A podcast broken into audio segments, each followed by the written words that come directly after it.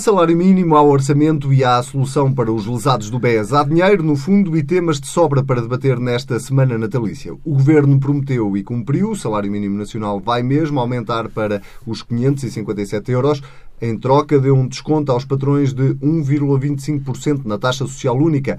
Quem já descontou, mas o orçamento foi Marcelo Rebelo de Sousa, que fez uma declaração relâmpago ao país para explicar por que promulgou o documento e já agora para deixar alguns alertas para o próximo ano.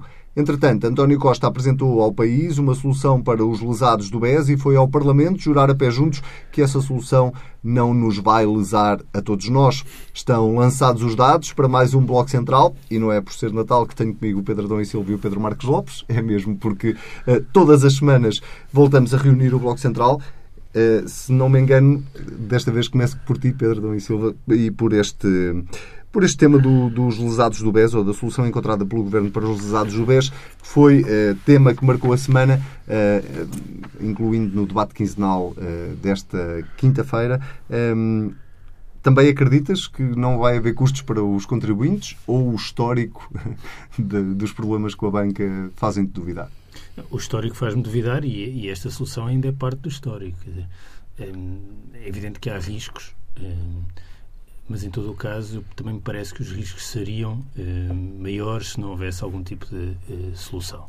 Eh, tudo indicava, aliás, que assim fosse. A própria CMVM eh, já havia reconhecido que havia lugar em indenizações e, portanto, no fundo, o que está aqui em causa é saber se todos pagaríamos mais do que, em última análise, podemos ou não pagar agora. E devo dizer, aliás, que acho que o principal risco não é tanto o risco que recai sobre os contribuintes é os próprios lesados não aceitarem esta solução. Mas aparentemente aceitaram. Não sabemos, porque agora individualmente a, todos têm de desistir.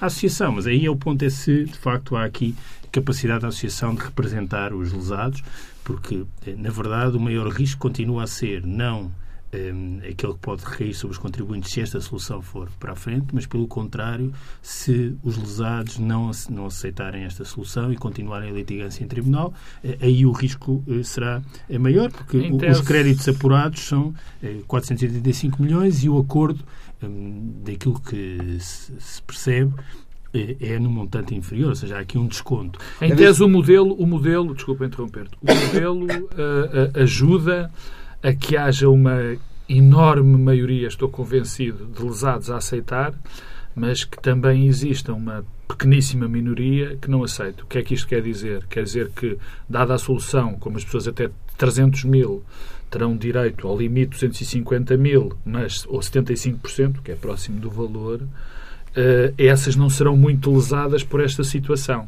Agora, as pessoas que têm, por exemplo, há um caso de uma pessoa que tem 8 milhões investidos, mais dois ou três, cinco, seis milhões, que vão receber muitíssimo, muitíssimo menos, quer dizer, percentualmente. Portanto, esses serão o que tendencialmente não irão aceitar a solução. Há aqui uma grande incógnita ainda sobre eh, aquilo que vai ser a aceitação eh, da solução eh, e, e, há, uma, quer dizer, há uma certeza, aliás a própria Comissão de Inquérito eh, no relatório por unanimidade, defendia que era preciso encontrar eh, uma solução. É evidente que esta solução tem riscos e terá eh, alguns custos, mas não haver solução teria muito mais riscos e mais custos. Só, só uma pergunta, tu percebeste qual é a solução? Eu percebi a ler o jornal não ouvir o Primeiro-Ministro. Não, não. Se calhar o, primeiro, se calhar o Presidente não, eu, da República devia ler o mesmo jornal. Eu percebi a ler os. Não, é assim, então. Porque o Presidente da República sincero, aparentemente também Eu acho que essa tua questão é muito importante. Essa tua questão é muito importante porque tem a ver também com a forma como estas questões são resolvidas e, e publicitadas. Um, eu percebi o que o Primeiro-Ministro disse no debate parlamentar porque tinha lido o Jornal de Negócios. Ou seja, eh, não sei se teria percebido se tudo se não tivesse lido antes o Jornal de Negócios. Eu sou menos maldoso Isso... para o Primeiro-Ministro. Acho que o Primeiro-Ministro explicou. Explicou, bem. explicou, mas percebeu-se melhor porque já estava explicado eh, antes. Eh, mas em todo o caso, e agora independentemente dos detalhes da, eh, da solução e dos riscos associados, eh, politicamente o que é que isto significa? Significa que havia vários imbróglios herdados da saída limpa na dimensão do sistema financeiro que têm sido resolvidos. Um, e, claro que tem problemas e custos, mas e não resolver seria sempre uh, superior. Uh, eu devo, aliás, dizer que acho que a expressão uh, lesados lesados do, do BES é uma má expressão, porque isto são lesados do Banco de Portugal e da saída limpa. Porque a forma como o Banco de Portugal foi gerindo este tema do papel comercial é uma das razões porque eh, eh, os lesados eh, nos tribunais acabariam por ganhar as ações ao Estado. Isto foi provisionado eh, na altura do ring fencing, depois esteve no banco bom, passou para o banco mau. Quer dizer, andou aqui eh, de um lado para o outro eh, e é por isso que há aqui uma responsabilidade pública na resolução do problema. O que isto acaba por mostrar é que um ano passado deste governo, nós evoluímos da fase da enorme crispação para uma fase em que há a capacidade de, necessariamente com problemas e com dificuldades, de resolver problemas que o governo anterior deixou. Pedro Marcos Lopes, eh, a questão do vai ser o contribuinte a pagar no final ou não? Eh, gostava de te ouvir também sobre Sim, isso. Sim, eu, eu já falo em relação ao BES e vou mesmo começar eh, pela tua pergunta. Não é de agora, já que eu, que eu tenho esta posição, mas eu, eu incomoda-me e eu acho que é uma, um mau princípio. Acho um mau princípio começar as discussões, este tipo de discussões, porque o contribuinte vai pagar ou não vai pagar. Isto são questões políticas e quando nós pagamos os nossos impostos, não é exatamente, não somos exatamente depois, quando há problemas, que vamos pagar nós ou deixamos de pagar nós. Nós contribuímos com os nossos impostos para um bolo que depois é gerido politicamente em função dos nossos interesses. Enfim, é, isto, é esta a definição. Não é? E, e pôr de cada vez que se diz nós vamos pagar ou não é um mau princípio, porque sim, nós vamos pagar, nós pagamos tudo em termos gerais. Agora, o que nós temos que ver é se aquele dinheiro é bem aplicado para uma solução ou não é bem aplicado não, para outra solução. É uma coisa que é mais custosa tá é certamente o espectro de, de, instabilidade do sistema financeiro. Claro, Pagamos mais por isso. Mas, oh, exato. Ora bem, e a questão é esta. Em, todos os, em todas as questões de, de, em que entra o erário público para determinado tipo de investimento ou solução, somos sempre nós que pagamos.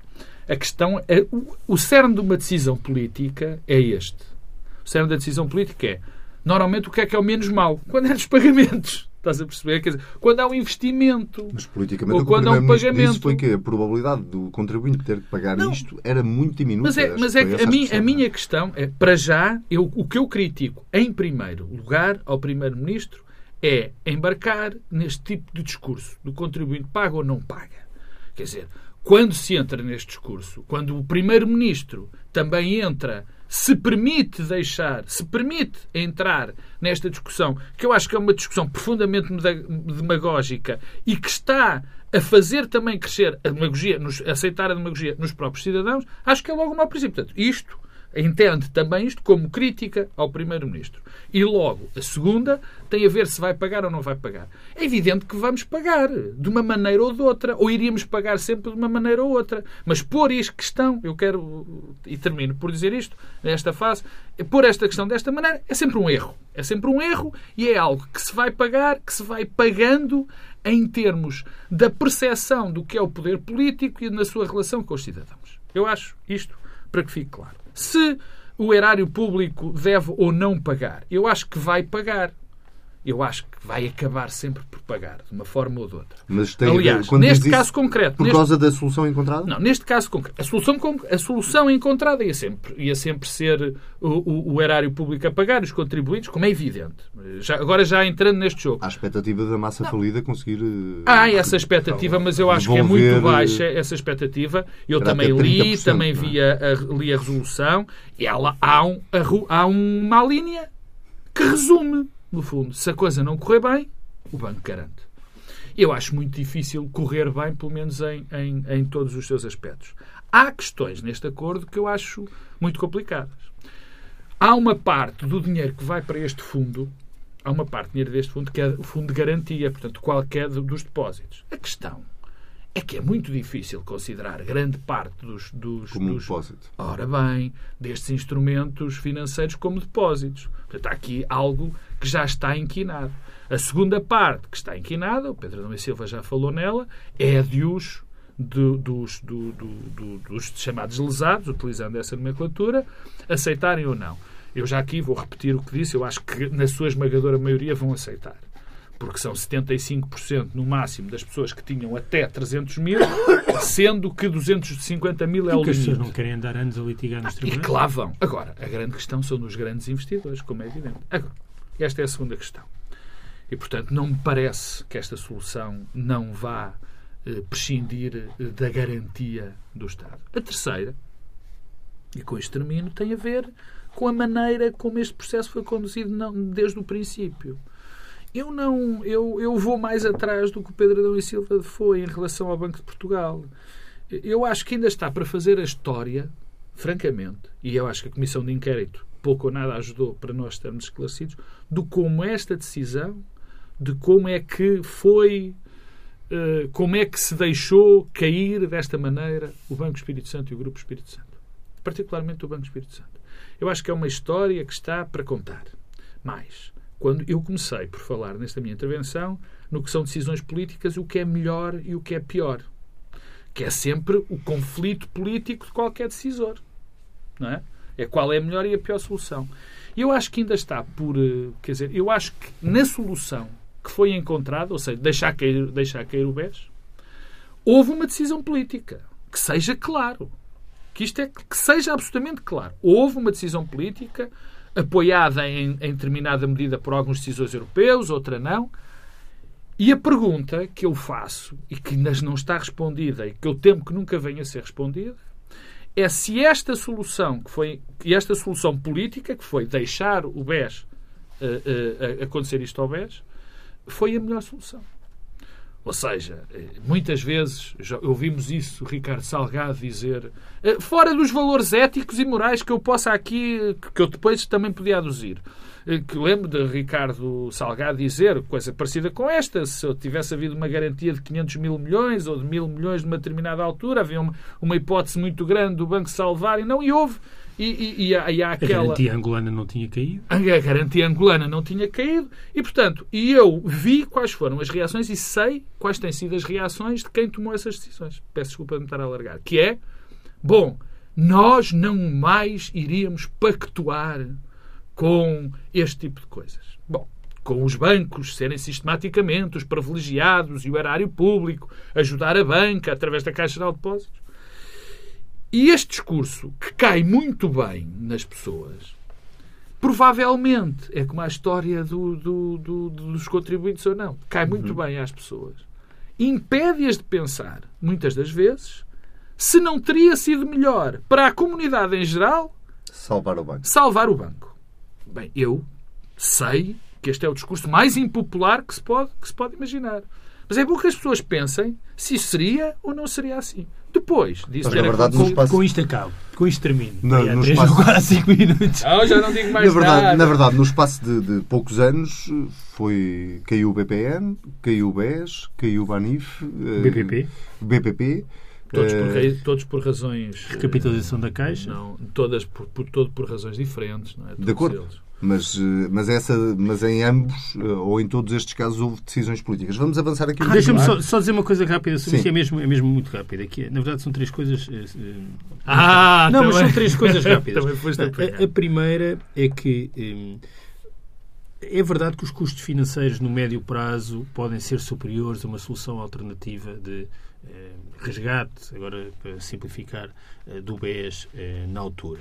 Mas há uma coisa que é evidente: os ganhos políticos de curto prazo foram eh, superiores, ou seja, não havia condições políticas, no sentido que o governo, naquela altura, eh, não tinha condições políticas para fazer outra coisa. Isso tem Isso tem, eh, no sentido daquilo que era eh, a narrativa e o discurso do governo, não era eh, compatível eh, eh, e isso tem custos financeiros. Tem custos financeiros, aliás, numa dimensão que tem também a ver com a questão dos lesados e que tem a ver com a alienação e a venda do novo banco. Sem uma solução para eh, a questão dos lesados, não sei até que ponto eh, seria possível vender também o novo banco, porque eh, isso colocaria um risco acrescido de litigância por cima de toda a litigância que já há. E não nos no podemos esquecer banco. da Troika, não é? Todo esse período era um período muito condicionado por uma. Não, mas eu, eu acho que isto são os custos financeiros da ficção que foi a saída limpa naquilo que teve a ver com o sistema financeiro. Parece-me que, tirando o Governador do Banco de Portugal, há um grande consenso sobre isso. Eh, Desde eh, das instituições internacionais, do FMI, assim do FMI que fez um relatório sobre isso recentemente, só eh, o não, no aspecto financeiro isso já é doutrina firmada. Não, não, o governador ainda há 15 dúvida. dias disse que só os ignorantes é que podiam dizer uma coisa dessas. É. E, portanto, nós estamos ainda a pagar esses custos e a venda do novo banco, não sei se vai acontecer, mas em todo o caso, com esta litigância dos lesados, seria seria uh, superior. Um, e, portanto... Uh... Aliás, eu acho que esta... Desculpa interromper-te. Eu acho que esta, esta decisão, e nesta altura, uh, indica que está mais próxima a solução para a venda do novo banco. Muito bem, vamos avançar e já que estamos a falar desta questão dos lesados do BES, ela marcou o debate quinzenal, uh, só aproveitar esse debate quinzenal por ter sido o último do ano para fazermos também aqui uma espécie de, não é balanço, no ano político, senão nunca mais não fiques, não, não, não fiques mas, uh, mas só para, para vos perguntar se este debate foi, um, no fundo, o um espelho da, da, daquilo que foi o ano político de alguma medida, quer do lado do governo, quer do lado da oposição, e se sentiram ali do lado do, dos partidos que apoiam a maioria quase um novo caderno de encargos? Eh, pois, novas bandeiras? É, é, difícil, é difícil fazer um balanço porque já aconteceram muitas coisas ao longo destes 12 meses e mudanças nas várias uh, partes. Mas agora, se pensarmos na, na fase mais recente, eh, da, da, situação política, eh, há mudanças em, em todos os aspectos. Desde logo, o Governo está numa posição confortável porque provou que era possível eh, conciliar consolidação orçamental com uma estratégia uh, diferente. E aí esvaziou uh, o discurso de campanha do PSD e o discurso do PSD no último ano uh, e, de certa forma, também compensou as fragilidades que o PS teve nas eleições legislativas. E provou que era possível ter estabilidade política. Não é? Estabilidade era um política. dos grandes papões. Eram outros papões, mas, aliás, as coisas estão muito associadas. e, portanto, com isso, há uma vantagem, há uma vantagem que depois se manifesta em todos os debates quinzenais, em todos os momentos de confronto entre António Costa e Pedro Passos Coelho, que é um, o discurso de Pedro Passos Coelho perdeu força porque assentava muito na ideia de que não era possível fazer diferente e o que era necessário era continuar o que estava a ser feito, porque a Europa não deixaria ou porque falharia uh, do ponto de vista orçamental. Ora, provou-se falso e, portanto, é isso que dá a vantagem comparativa uh, a António Costa. Depois há uma outra dimensão que ficou visível neste debate e que tem a ver com a diferenciação entre o CDS uh, e o PSD.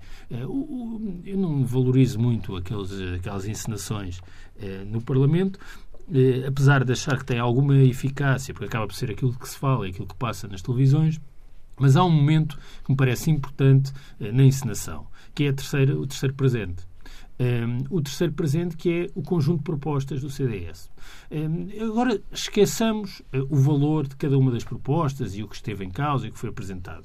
Uh, o que me parece é que há aqui uma diferenciação na oposição entre o CDS e o PSD. O CDS já se libertou mais do facto de ter estado no governo e tem, uh, faz uma oposição muito mais de diferenciação pro, propositiva. Terá ajudado a ter mudado de líder, não é? Mas era ministra. De acordo. Mas ajudou, porque é diferente ser primeiro-ministro ou Portas teria a mesma claro, capacidade claro, de. Isso faz muita diferença, porque é diferente ter sido uma ministra de umas pastas uh, secundárias ou ter sido primeiro-ministro ou vice-primeiro-ministro. E isso uh, ajuda uh, a afirmação do CDS e tem uma consequência, que de facto, quando António Costa contrapõe com o retrovisor como presente de Natal, o retrovisor é menos para a Assunção Cristas e mais para, para a Escolha, que curiosamente se levantou da sala e saiu bastante zangado o debate. E, portanto, há aqui um problema de esvaziamento do discurso do PSD e de alguma diferenciação mais propositiva do CDS. A tua última pergunta, que é, eh, então, e a geringonça? Também julgo que há aqui uh, mudanças recentes. E mudanças recentes mais até do lado do Bloco do que do lado do PC. Nós estivemos no Congresso do PC há três semanas e percebemos que o PC tem uma grande serenidade e estabilidade.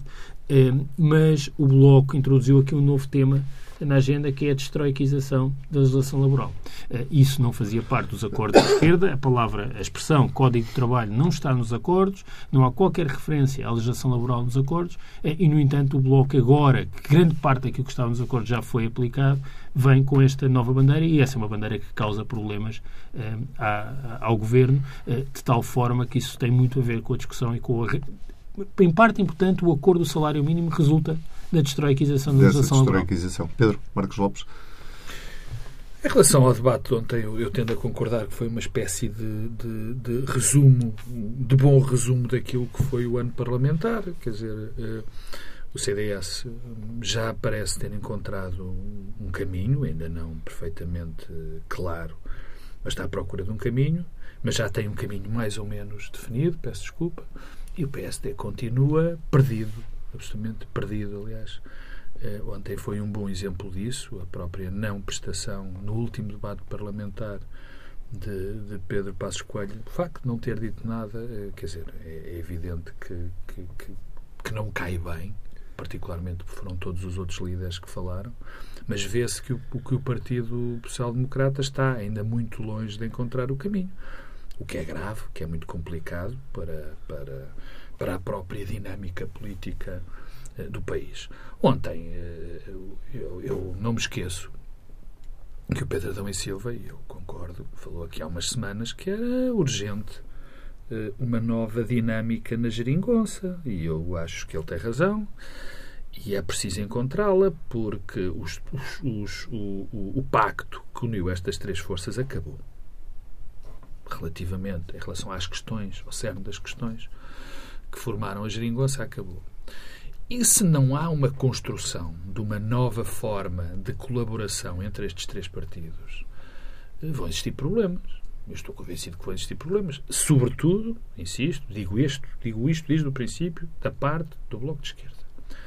Bloco de Esquerda, eu dou esta imagem, que pode não ser muito feliz, é, parece muitas vezes um marido inseguro. Quer dizer, é muito vulnerável a pressões externas, a, a problema, está sempre com medo daquilo que lhe pode acontecer nas sondagens, no seu, na, no, nos seus eleitores. Mas eu acho que vai ser muito difícil continuar este, este processo de, de, sem uma espécie de uma renovação de votos, já que estamos na, na, nas Que o Bloco de Esquerda já, já defendeu. Agora sim, agora vai haver uh, um, um período, curiosamente, da calmia quando começar o processo eleitoral das autárquicas, porque aí as questões estão relativamente resolvidas uh, dentro da geringonça, muito menos, como nós sabemos, na, na oposição, particularmente oposição. no PSD, que vai ser, que vai produzir um grande descanso para, para o governo.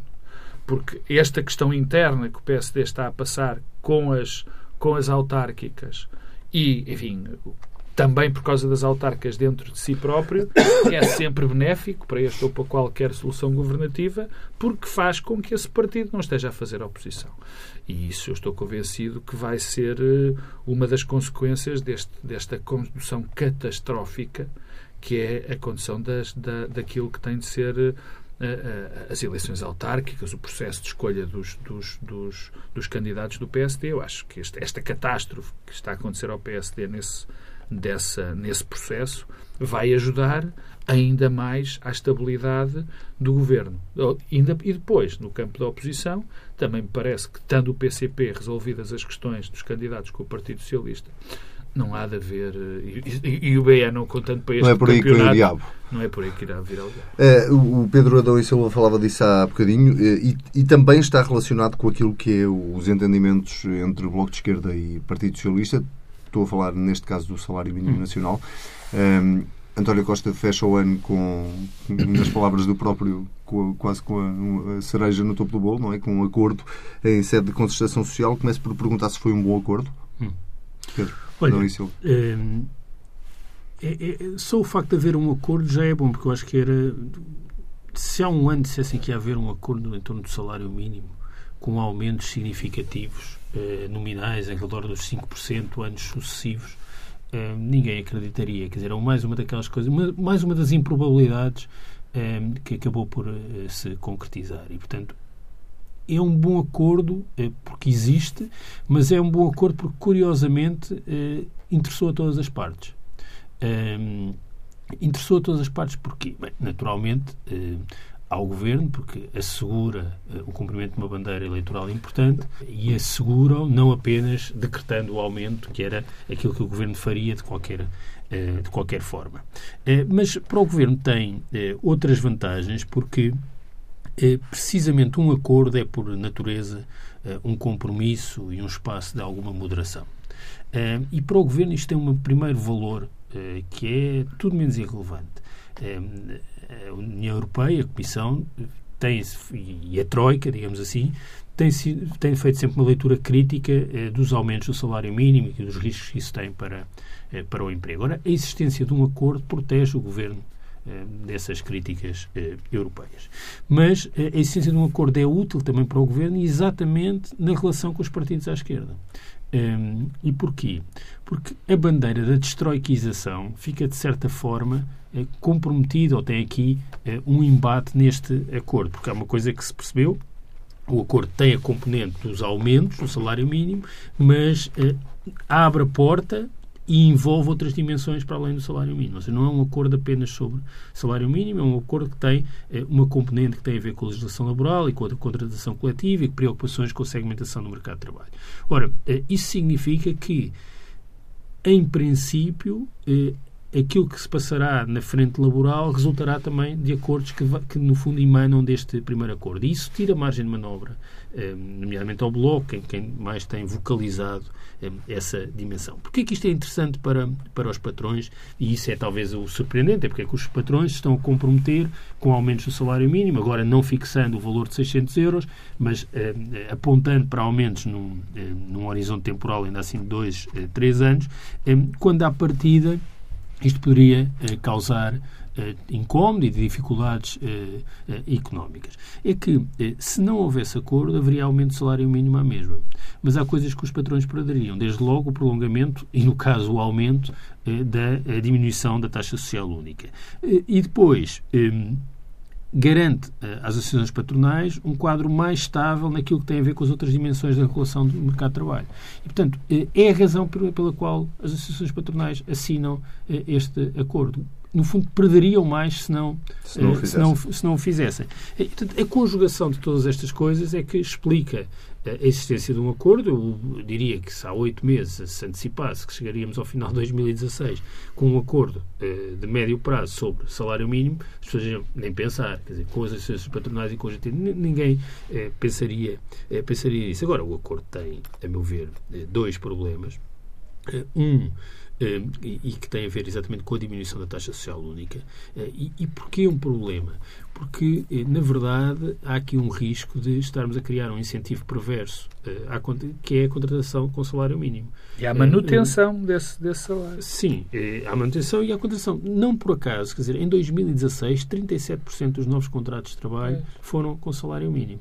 Um, e isto é um problema, porque nós temos um gravíssimo problema de trabalhadores pobres, isto é, trabalhadores que, estando no mercado de trabalho, com horário completo, com um vínculo uh, protegido, têm salários tão baixos que os colocam linha de pobreza e podemos estar aqui eh, a perpetuar e até a substituir emprego por emprego de eh, salário mínimo. Em segundo eh, lugar, isso tem a ver com a dinâmica política do último ano, é que todo este investimento apenas no salário mínimo tem eh, riscos, tem também riscos sobre o mercado de trabalho, desde logo porque o salário médio é muito baixo e próximo do salário mínimo, e seria muito mais interessante alguma diversificação dos incentivos, nomeadamente com complementos fiscais, que era aliás a proposta de Mário Centeno, eh, mas lá está, eh, essa proposta que era interessante que coexistisse com algum aumento do salário mínimo e não apenas estamos a trabalhar do lado do salário mínimo, caiu por força dos acordos com o PC e com o Bloco. Portanto, de certa forma, esta discussão do salário mínimo é um ótimo retrato e um ótimo espelho deste equilíbrio tenue eh, entre o governo português e Bruxelas, o governo português e os acordos à esquerda,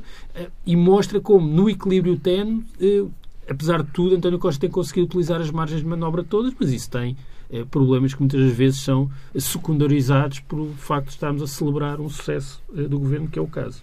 Pedro Marcos Lopes, eh, estavas à espera que os patrões dessem mais luta ou não te surpreende? Não, não me surpreende, mas, mas surpreende. Deixa-me começar pelo, pelo, pelo, acordo e para aquilo que eu acho que, que está, que, é um problema neste acordo. O Pedro já, já tocou o primeiro, o, primeiro, o primeiro problema que eu ia abordar, que era dar aqui um incentivo perverso. Há um incentivo perverso à perpetuação, à, à manutenção do salário mínimo e à criação dos postos de trabalho ser sempre através do salário mínimo. Esse é, parece-me objetivamente, um problema grave deste acordo.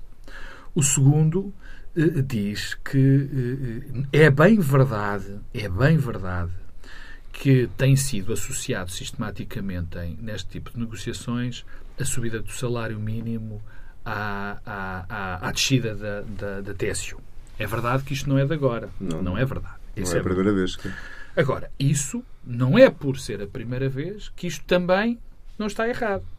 Que, no fundo, é tu pôres o orçamento da Segurança Social a financiar a subida do salário uma medida do salário Mas atenção que, do ponto de vista do orçamento da Segurança Social, isto não tem um impacto negativo, não é? Porque... Eu conheço, eu conheço, claro, porque subindo o salário, porque subindo o salário mínimo, tu recebes As previsões, parece-me que era, se não houvesse a redução da TSU, isto tinha 80 milhões de uh, receita adicional, Sim, assim passa a ter 40 Sim. milhões. Portanto, o que tu perdes é a receita. Sim, não, mas, mas para mim é, para mim é não, mais... É que eu ouvi Arménio Carlos a dizer que isto eram os impostos a pagar os, os aumentos salariais. Mas não, não são nem os impostos, mim, são as contribuições. Mas são as contribuições, um é o orçamento da Segurança Social que ajuda. Mas para mim também esse tipo de argumento é perverso. Ou seja, nós pensarmos que o aumento do salário mínimo, o, o aumento do salário mínimo ajuda à Segurança Social porque aumentam as contribuições, não me parece a lógica, não é a lógica do próprio da existência do salário mínimo e da vontade de aumentar o salário mínimo. Quer dizer, a lógica política de aumentar o salário mínimo é nós conseguirmos atingir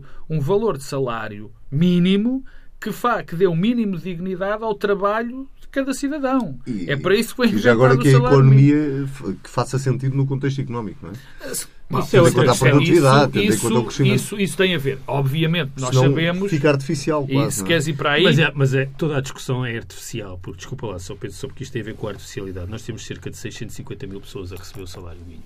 Um, e isto esconde uma realidade bem distinta, porque nem todos recebem o salário mínimo. É a remuneração básica, depois é complementada por uma série de formas de pagamento. É, pensemos, por exemplo, na restauração, toda a gente percebe, quer dizer, um empregado da restauração pode receber o salário mínimo, mas não é o que recebe. Onde é normal é, haver o salário mínimo. Portanto, no, cuidado também, porque a realidade do salário mínimo não é uma realidade homogénea e uniforme. Uma coisa é o salário mínimo na indústria têxtil, outra coisa é a restauração, outra é o salário mínimo no turismo e, portanto, eh, há aqui muitas realidades e que, aliás, estes aumentos podem até obrigar também as empresas a transferir para a remuneração base coisas que são pagas eh, à parte. Mas eu, eu eh, pegando naquilo, Anselmo, que tu tinhas dito, antes do Pedro interromper, quando se fala da lógica, desta lógica de, de, maior contribuição para o Orçamento da Segurança Social pelo salário mínimo, essa lógica é sempre perversa. E é um erro, apesar dela existir, é um bocadinho como a história do serem os contribuintes sempre a pagar. Nós não podemos esquecer, nunca nos podemos esquecer da lógica política do salário mínimo que é um,